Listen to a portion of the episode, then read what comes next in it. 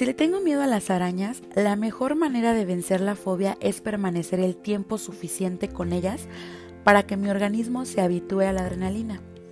A este proceso lo llamamos extinción. Algo similar puede aplicarse ante la muerte de un ser querido. La mejor fórmula es lograr la aceptación total y radical de la pérdida mediante exposición, es decir, promover el contacto con todo lo que recuerda al fallecido hasta que el dolor se agote. A este proceso lo llamamos elaboración del duelo. Pero, ¿qué pasa cuando se trata de apegos? Aquí la cosa es distinta. Las adicciones no se vencen por exposición. Aquí la, mejor opción es el autocontrol y la resistencia activa. Recordemos que en la adicción no hay empalago, por el contrario, cuanto más droga recibe el adicto, más dependencia crea. A veces parecería no haber límite. El día de hoy vamos a hablar acerca de algunas estrategias que te van a ayudar a terminar con esa relación enfermiza, pero sobre todo a no recaer en el intento. Quédate hasta el final de este episodio y una vez más bienvenidos a tu programa El arte de soltar.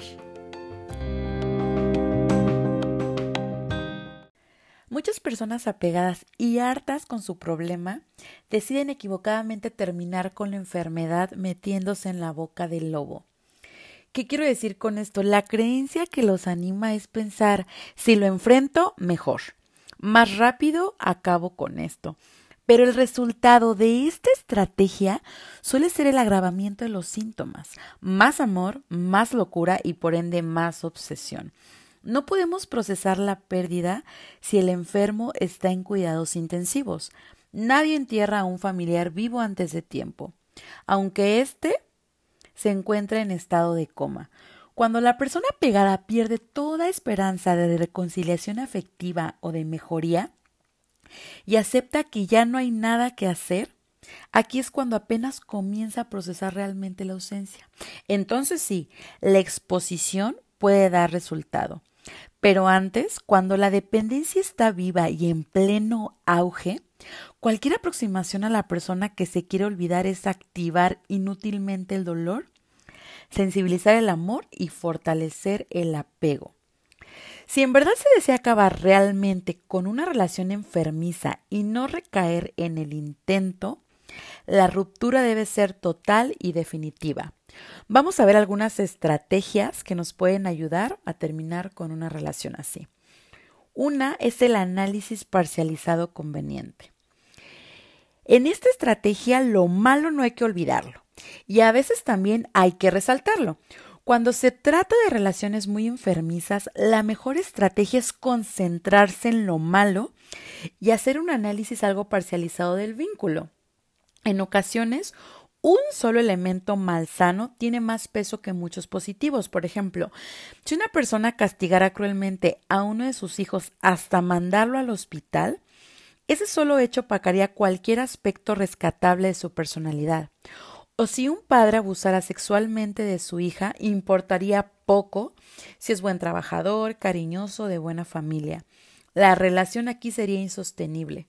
Mantener los aspectos negativos presentes, activos y disponibles no significa vivir amargado y resentido.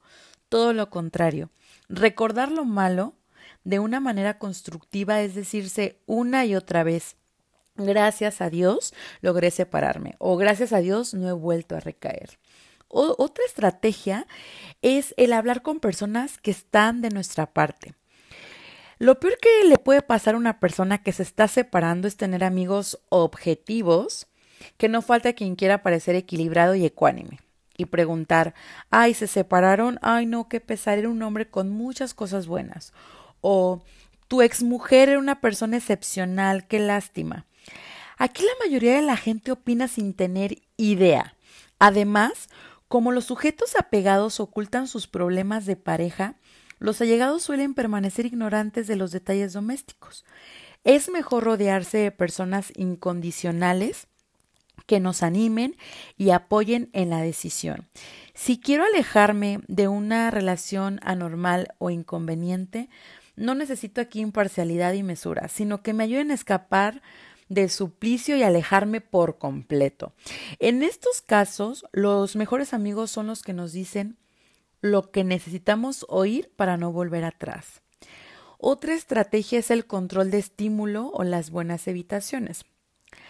Hay que cortar las fuertes las fuentes inconvenientes de información y no someterse a los estímulos que disparan la urgencia afectiva. ¿Qué quiero decir con esto? Durante un tiempo es mejor no llamar ni hablar con la persona que se quiere dejar, no verla y evitar lugares nostálgicos o gente que nos la recuerde. También se deben bloquear en lo posible todos aquellos estímulos sensoriales que activen esquemas pasados, por ejemplo, perfumes, fotos, música o sabores que generen la evocación. Estas deben de ser totalmente eliminados. Dos o tres meses sin saber de la persona amada pueden ser un buen comienzo. Pero apenas es eso, un comienzo.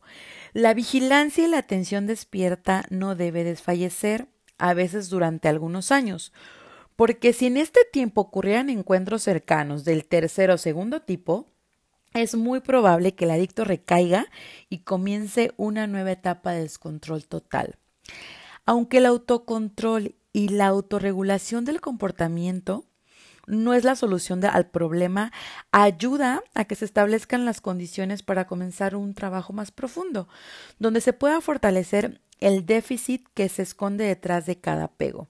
La autodisciplina es lo opuesto de la inmadurez. El fortalecerla es madurar emocionalmente y aprender a manejar los impulsos que el apego desencadena. Recuerda que no puede haber adicción si hay autocontrol. Un amor independiente siempre incomoda. Un amor sin apegos es fantástico, trascendente, atrevido y envidiable.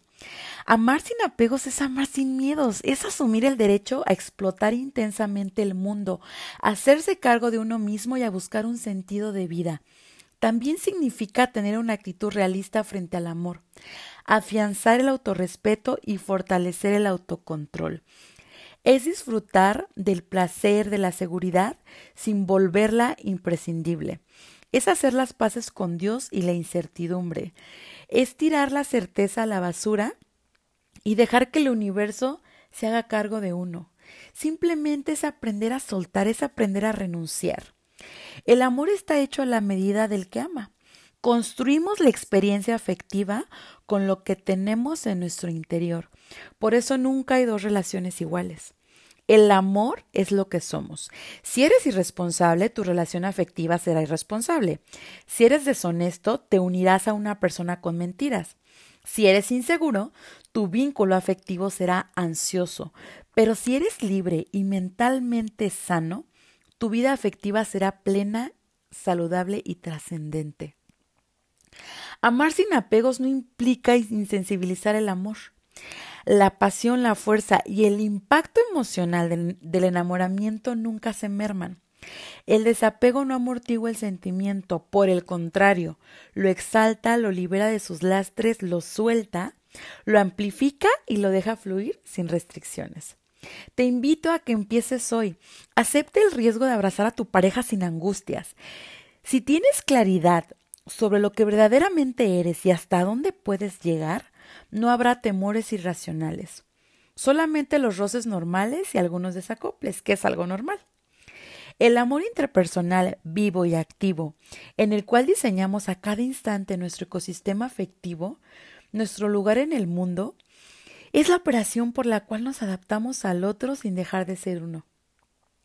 Podemos encajar sin violentarnos, sujetarnos despacio y tiernamente, como quien no quiere lastimar ni lastimarse. Y esa unión maravillosa de ser dos que parecen uno, solo es posible hacerla con pasión y sin apegos.